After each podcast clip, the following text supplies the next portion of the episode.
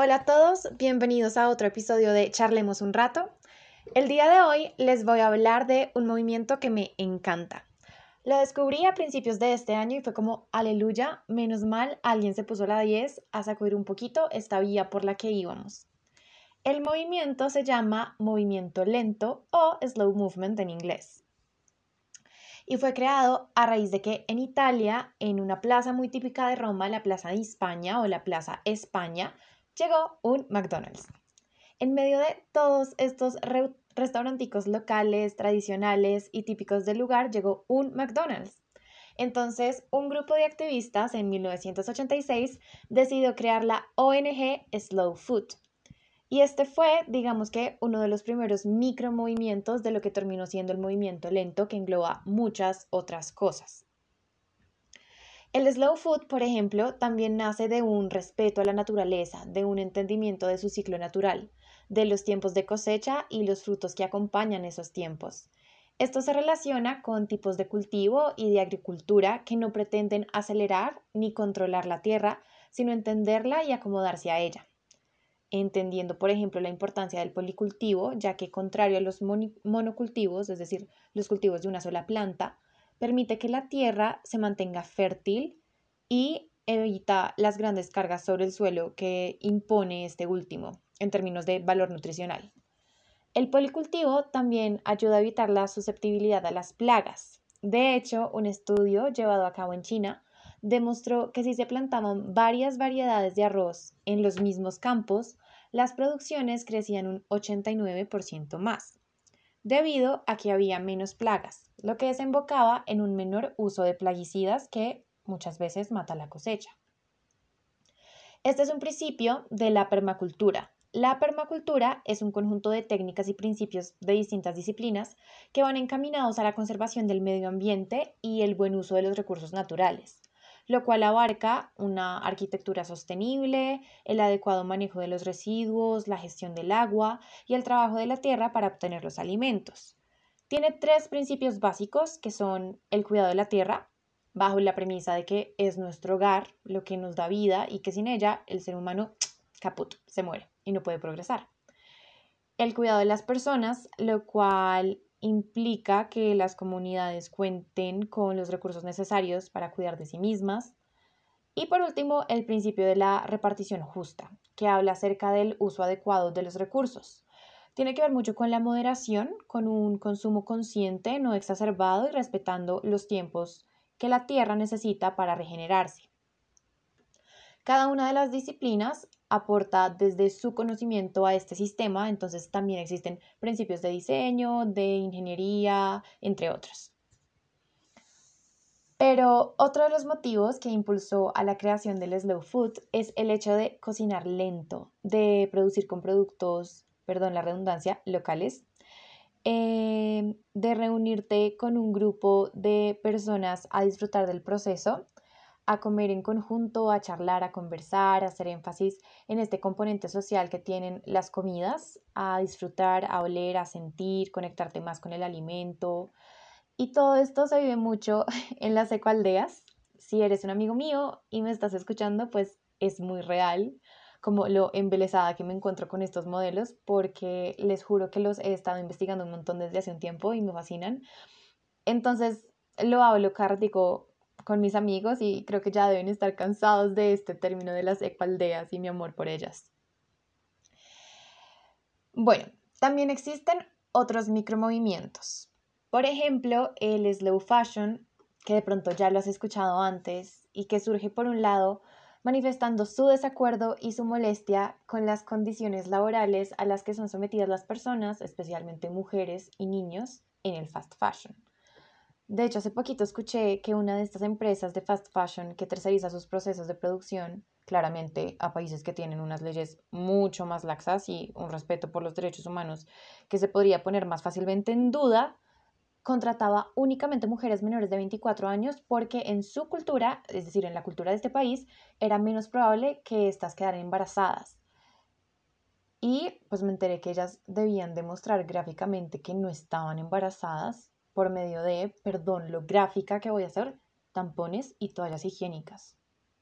Y esto claramente pues para ahorrarse todos los costos de la maternidad que recaen sobre la empresa.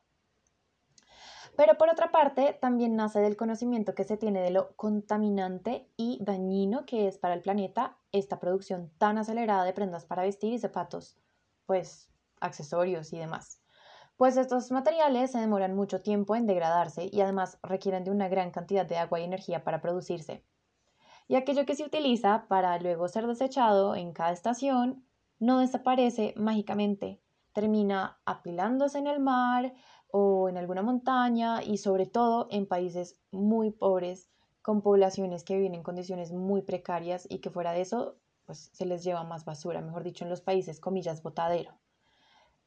Esto por supuesto es un debate muy complicado, yo lo sé, ya que las prendas hechas en condiciones de trabajo mucho más dignas y con telas de mejor calidad, elaboradas para durar más, pues son muchísimas, muchísimo más costosas y eso pues genera que debamos sacar más de nuestro bolsillo y claramente muchas personas no están dispuestas a hacerlo, otras no pueden económicamente. Eh, la cosa es que igual, y lo que se ha venido diciendo ya desde hace un tiempo, es que el reciclaje y la compra de productos menos dañinos igual contamina. Es un muy buen primer paso, pero los defensores de este movimiento van más allá de la compra de prendas de segunda mano o de prendas, digamos que más selectivas, de tiendas locales, por ejemplo, al desaceleramiento del consumo a consumir mucho menos. Y lo que de verdad necesitamos, que obviamente no es Gucci, no es Fendi, es decir, la necesidad va más allá de la marca. Yo fui una irresponsable con este tema por unos años. A mí comprar ropa me encantaba hasta el punto de no caberme una prenda más en mi closet y tener que utilizar el de mi hermano. De verdad.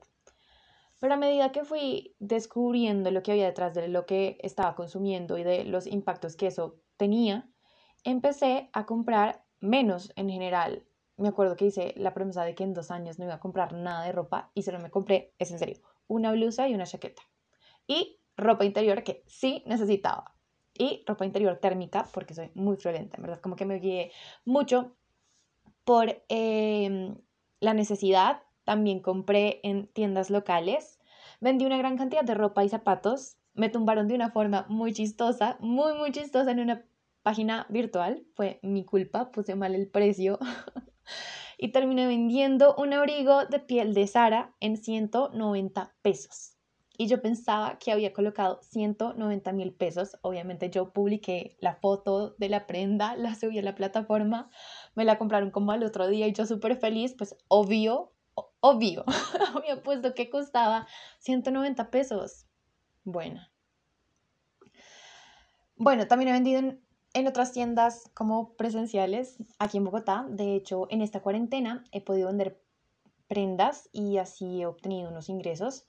Hay muchas tiendas así como de economía circular. Yo lo he hecho con Desprendarte. María Paula, la dueña, es un amor de persona. Ellos acaban de lanzar su página web y están en Instagram desde hace rato. Así que si te sirve de idea, buenísimo. Como dije antes, es un primer paso, es una toma de conciencia y mientras vamos pues evolucionando y craneándonos qué podemos hacer para que esta economía sea muchísimo más sostenible, pues podemos revender. Otro movimiento es la lectura lenta. Su nombre pues indica a qué se refiere. El slow living, las citas slow, que son ciudades pequeñas que aplican esta filosofía lenta a su diario vivir. También se habla del slow tourism, en donde el fin no es conocer pues más lugares y sí, como de ir a un lugar, de un lugar a otro, sin parar, conocer todos los museos, todos los lugares emblemáticos, sino darte el tiempo para experimentar, estar en cada lugar y observar cómo se vive localmente. Tal vez conversar con una persona local eh, y sí, como no ir de aquí para allá sin saber exactamente cómo se vive la cultura del lugar. Y bueno, básicamente lo que todo este movimiento representa es un goce y un disfrute de la vida porque los mejores momentos de la vida no se deberían acelerar. Me acuerdo que yo conocí este movimiento por un documental que me encontré en YouTube, se llama En un mundo adicta, adicto a la velocidad, la lentitud es un superpoder, no sobra decir, se los recomiendo un montón. Y me encantó y me fui escuchándolo yendo para el trabajo en un trancón horrible, y pensando en lo mucho que detesto el multitasking y como a veces parece que no hay otra opción, como que nos toca aceptarlo, adaptarnos y ya. Y para mí fue un alivio saber que existían personas que decían, espérense, esta no es la forma en la que yo quiero vivir, hagamos algo. Y en este documental eh, hablaba Carl Honore exponiendo este movimiento al público. Él tiene un libro titulado Elogio a la lentitud. Y él nos habla de su propia experiencia, de cómo llegó a este nuevo estilo de vida, en donde menciona el día en el que supo que debía hacer un cambio. Y fue porque estaba en el aeropuerto corriendo para alcanzar un, un vuelo y estaba sorprendido con lo lento que caminaban las personas. Él sentía que antes eran como un estorbo a su paso, mientras intentaba llegar al avión. Y dice que cuando se subió veía a mucha gente tranquila y que él parecía ser el único desesperado por llegar a su silla. Y ahí se encontró una revista, un periódico, realmente no me acuerdo muy bien qué era, en el que uno de los encabezados de la página decía, ¿cómo leerle un cuento a tu hijo en un minuto? Y él fue como, ajá, justo lo que necesitaba, me cae como anillo al dedo. Ya no tendré que preocuparme por todas las cosas que tengo que hacer en la noche y leerle el cuento a mi hijo porque esto me ahorrará, me ahorrará un montón de tiempo.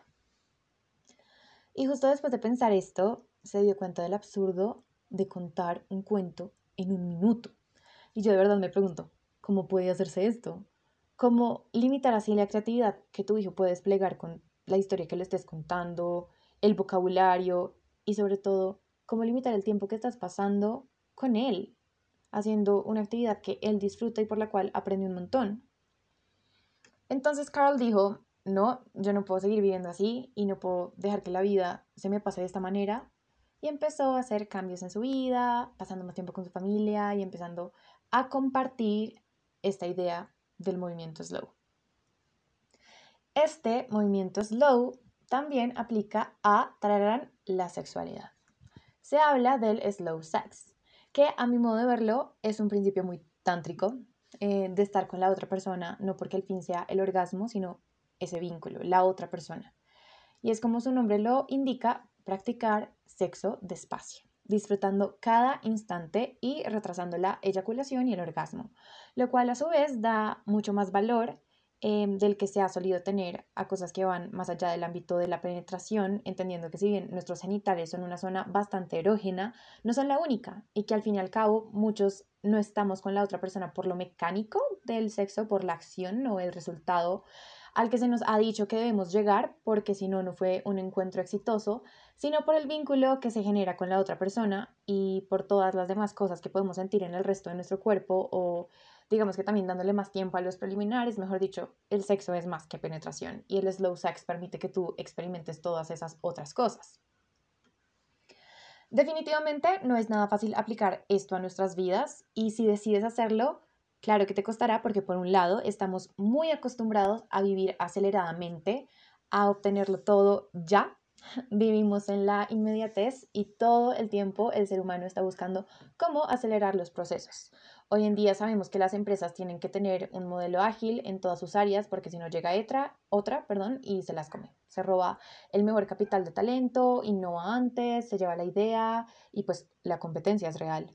Y esto no solo incluye el ámbito empresarial, sino la consecución de nuestras maestrías y nuestros doctorados. Para muchos esta necesidad de conseguir pareja y casarse, tener hijos, el pensar que nos estamos haciendo viejos para muchas cosas. Y esto hace que inevitablemente dejemos de pararle bolas al presente, al ahora, porque estamos pensando en el después, en el mañana, sin tener ni siquiera presentado que habrá un mañana.